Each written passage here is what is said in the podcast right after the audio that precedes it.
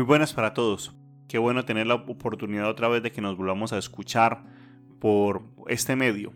Quiero de una forma muy especial traer para este día de hoy la reflexión acerca del el Evangelio según San Juan, capítulo 14, los versos 1 al 12 que leímos en este domingo quinto del tiempo de Pascua.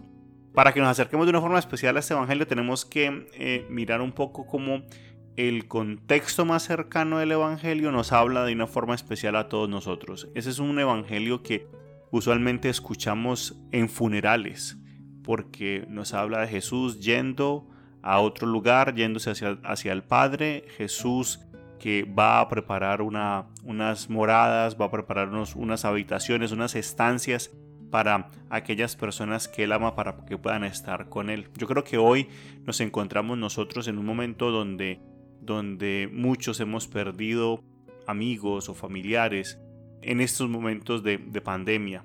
Y hay ansiedad, hay estrés, está esa incertidumbre de no saber qué va a pasar. Pero sin embargo en el Evangelio también nos da una muestra de esperanza. Y también hoy vemos también una muestra de esperanza de tantos que, que saben que es solamente a través de Jesús como nos acercamos a Dios para que miremos un poco esta lectura, esta lectura del día de hoy, hay que también acercarnos un poco como al leccionario. Durante todos estos días del tiempo de Pascua hemos estado leyendo el Evangelio de San Juan, durante todos estos domingos del tiempo de Pascua, a excepción de un domingo que escuchamos el Evangelio de Lucas, que fue cuando escuchamos el texto de los discípulos de Maús. También hemos escuchado eh, de los Hechos de los Apóstoles, la primera lectura, y la segunda lectura ha sido de la primera carta de San Pedro. Yo creo que hay, varias cosas para tener en cuenta. Lo primero es que este es un discurso de despedida. Eh, el texto que estamos escuchando en el día de hoy de Jesús eh, diciéndole a sus discípulos que no tengan miedo es parte del discurso de despedida que escuchamos en el Evangelio de San Juan. Este discurso de despedida nos habla de una forma especial de que es algo que sucede antes de la muerte de Jesús. Y hay una gran importancia con el pasado, con el revisar lo que se ha hecho y también como el de asegurar el futuro. Y esa, esa, esa seguridad del futuro está con la presencia del Espíritu Santo. Entonces nosotros vemos que este, este discurso de despedida tiene como cinco partes. Empieza primero en el capítulo 13 con el lavatorio de los pies, Después escuchamos un discurso, un discurso largo que es donde escuchamos nosotros precisamente este discurso del día de hoy. Y después pasa a la, tercera parte que es donde Jesús nos dice que permanezcamos en su amor porque el mundo le ha odiado. De ahí nos movemos a la tercera, al tercer discurso y que termina finalmente con la oración al Padre en el capítulo 17.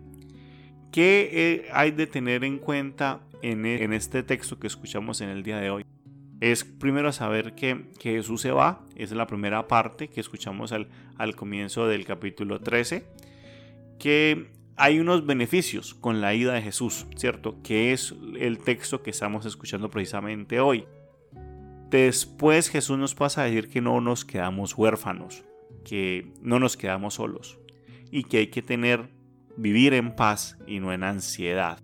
Lo otro que tenemos que tener en cuenta es que también en la palabra de Dios hay varios discursos de despedida, como el de Moisés, en el, libro del Deuteronomio. También, también hay el discurso de despedida de Tobías y también encontramos discursos de despedida de Macabeos. Incluso en, la, en, el, nuevo, nuevo, Testamento, el segundo, eh, la segunda carta de San Pedro es un discurso de despedida. ¿Qué, ¿Qué, hay de tener como en cuenta en esto? Jesús Jesús utiliza de una forma especial eh, ese nombre de decir yo soy. Yo soy, ¿cierto? Y el yo soy siempre nos va a recordar a, ese texto del Éxodo donde, Dios se presenta a sí mismo. Jesús se presenta a sí mismo como esa cercanía de Dios, como Dios que está, que está muy presente. Y nosotros escuchamos en el Evangelio de Juan a Jesús decir, yo soy, siete veces. Él dice, yo soy el pan de vida, yo soy la luz del mundo, yo soy la puerta de las ovejas, yo soy el buen pastor, que eso lo escuchamos la semana pasada, yo soy la resurrección y la vida, yo soy el camino, la verdad y la vida, que es lo que escuchamos este domingo, y finalmente yo soy la vid y vosotros los sarmientos. Hay algo muy interesante del Evangelio. El, el Evangelio es escrito 70 años después de la muerte de Jesús, cerca del año 100. Y es un texto que trata de, darle una imagen de ánimo a los cristianos que no tuvieron la oportunidad de conocer a Jesús directamente. Yo creo que eh, esta, esta imagen se logra ver a través del texto. Lo primero es recordar que estamos llamados a no tener miedo. Estamos llamados a saber que aún a pesar de las dificultades en las que nos encontramos, somos capaces de, conseguir y alcanzar la consolación en Jesús. Que creer en Dios es creer en Jesús.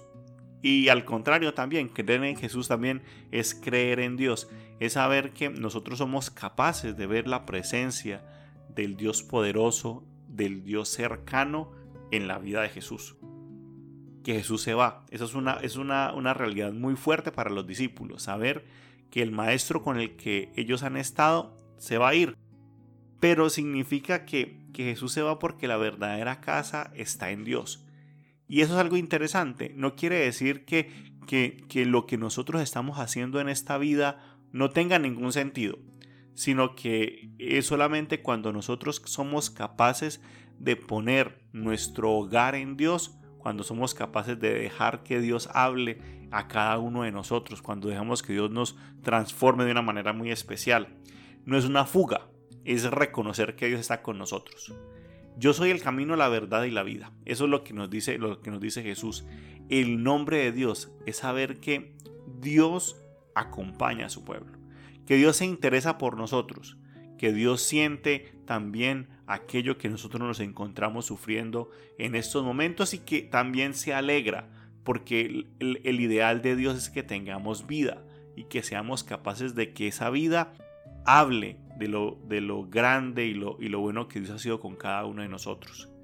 ¿Cuál es el gran reto? El reto que nos presenta la lectura es que seamos capaces de reconocer a Dios en la persona de Jesús.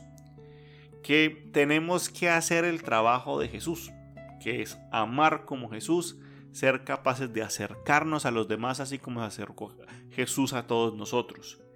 Y en eso consiste la salvación. La salvación consiste en que nosotros seamos capaces de seguir haciendo el trabajo de Jesús para que Dios siga haciendo su trabajo en cada uno de nosotros.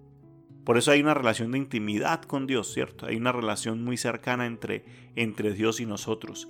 Y esa relación cercana entre Dios y nosotros está presente y la presenciamos nosotros en la vida de Jesús.